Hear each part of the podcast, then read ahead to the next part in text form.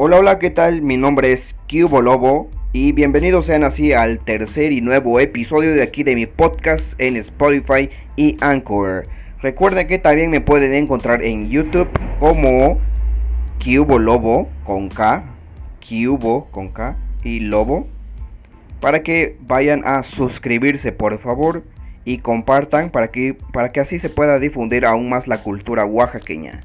Y sin más ni más preámbulo, vamos a empezar con este nuevo podcast titulado Tres alimentos y bebidas que probablemente no conocías en Oaxaca. Vamos con el número 1. El, el agua de chilacayota. Ese es el número 1. Es un tipo de calabaza. La chilacayota es un tipo de calabaza muy grande y ovalada con la que se elabora el agua que resulta en un tono café muy oscuro se sirve fría con la pulpa por encima, que también es color café, y con semillas grandes o pepitas, como también se le conoce, que se pueden masticar y que obviamente son parte de la de la chilacayota, de esta de este tipo de calabaza. Número 2, el nicuatole.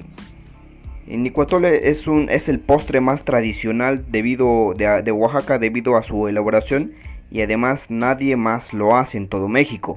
El nicuatole es, eh, es un postre tipo gelatina hecho a base de maíz.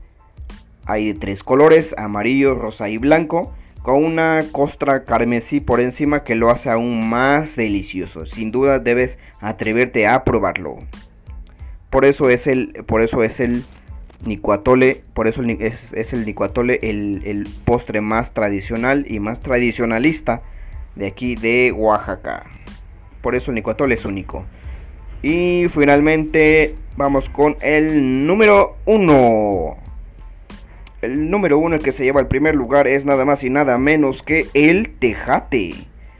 El tejate es la bebida madre de aquí de Oaxaca, es muy famosa en todo el estado y la diferencia y a diferencia del mezcal, el tejate lo pueden probar niños y adultos sin problemas. Ya ven que por aquello del alcohol. Pero el tejate no tiene. Así que puede probar cualquier persona. De cualquier edad. Hasta bebés incluso, ¿eh?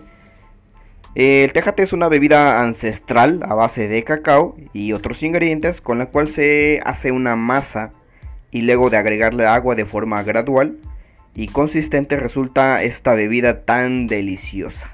¿Ok? Pues eso ha sido todo, señor.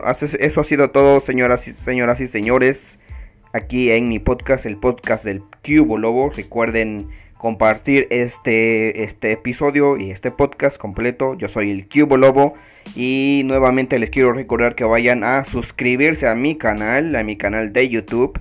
Si quieren ver videos, más videos como con, con temáticas parecidas a este, pues ahí vayan al YouTube, buscan Cubo Lobo Conca, Cubo Conca, Lobo le dan suscribir y comparten por favor para que se siga difundiendo aún más la cultura gastronómica y en general, ¿no? De Oaxaca. Eso ha sido todo. Se cuidan, se bañan. Adiós.